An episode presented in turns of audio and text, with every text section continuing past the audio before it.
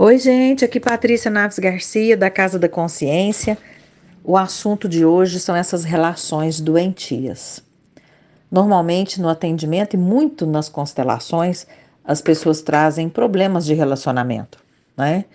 Não só relacionamento amoroso, como afetivo no geral, em relação à família, amigos próximos.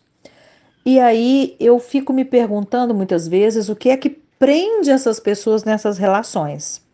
Porque às vezes, na própria fala do cliente, antes da gente abrir o campo, você já percebe que ali tem uma relação doentia.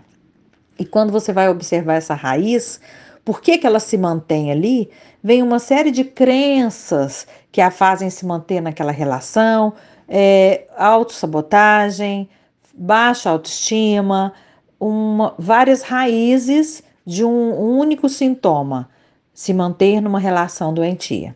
Recentemente atendi uma moça linda, jovem, em uma relação que ela dizia assim: ele não olha para mim. Eu me sinto um móvel na casa. Mas ele é um excelente pai, ele é fiel, ele é um bom marido, um bom provedor. E eu disse a ela: então você tem um ótimo pai, não só do seu filho, como seu, e não um marido. E aí você vai observar que tem pessoas, e por que, que eu disse isso a ela? Porque realmente, em todo, tudo aquilo que ela trouxe no discurso dela, aquilo que o relacionamento dela, o marido, oferecia era algo que ela não tinha recebido do próprio pai. Então, como esse marido supria isso, esse vazio paterno, ela se mantinha, mantinha numa relação em que ela não era vista como mulher como esposa dele. Por quê? Porque aquele vazio inicial era preenchido por esse homem. O Juan Garriga fala que nos relacionamentos nós temos uma dança de casais. Então, por exemplo, se eu sou uma mulher que trabalho muito, tenho um, um, uma projeção externa do meu trabalho que não me permite ficar em casa, lavar, passar, cozinhar, etc. E o meu marido fica em casa e olha isso, está tudo certo. É uma dança que nós nos harmonizamos. A crença geral é que a mulher tem que cuidar e o marido tem que prover, né? E quando nós olhamos que a nossa relação não se encaixa naquele padrão, a gente pensa que tem algo errado. Mas na verdade, nós temos que olhar o campo desse relacionamento. Se eu estou feliz com, sendo estando fora de casa e o meu marido feliz estando dentro de casa, tá ótimo para nós dois, é o que interessa. A nossa dança conversa dessa forma e sigamos felizes assim. Agora, se eu sou uma mulher que busca um marido que ele sim seja o provedor e eu quero ficar em casa cuidando dos meus filhos, eu vou estar numa relação que vai me adoecer. Porque eu vou para muito longe daquilo que eu busco e o meu marido também.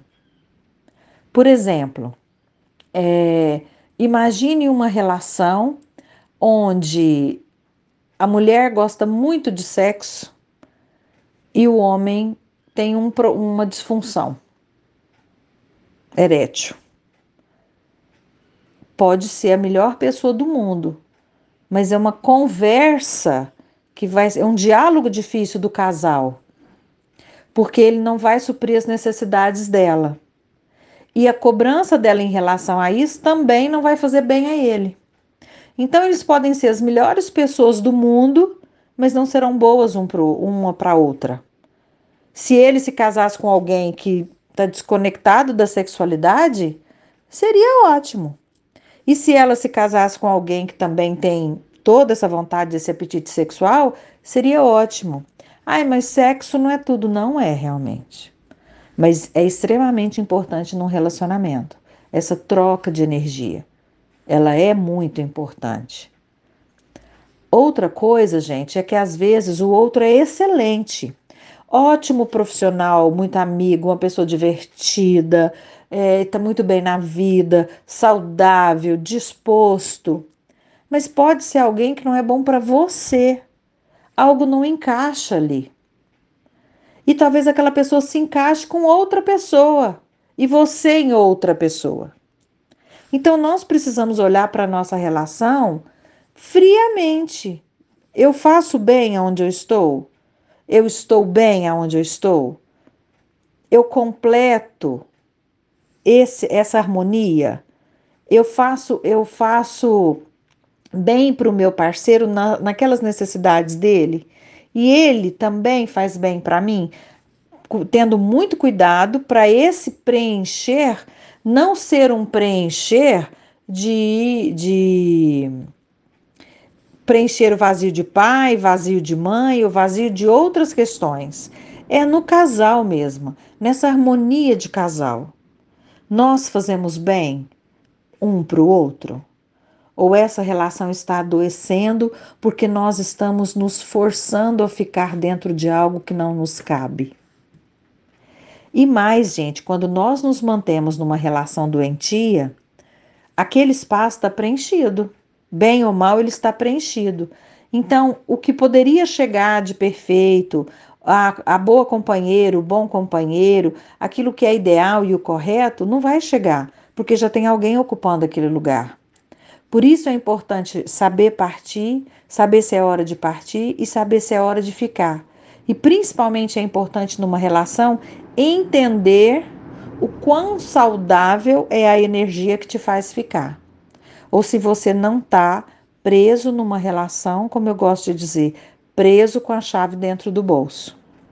Um beijo grande, fiquem todos com Deus e sejam sempre felizes.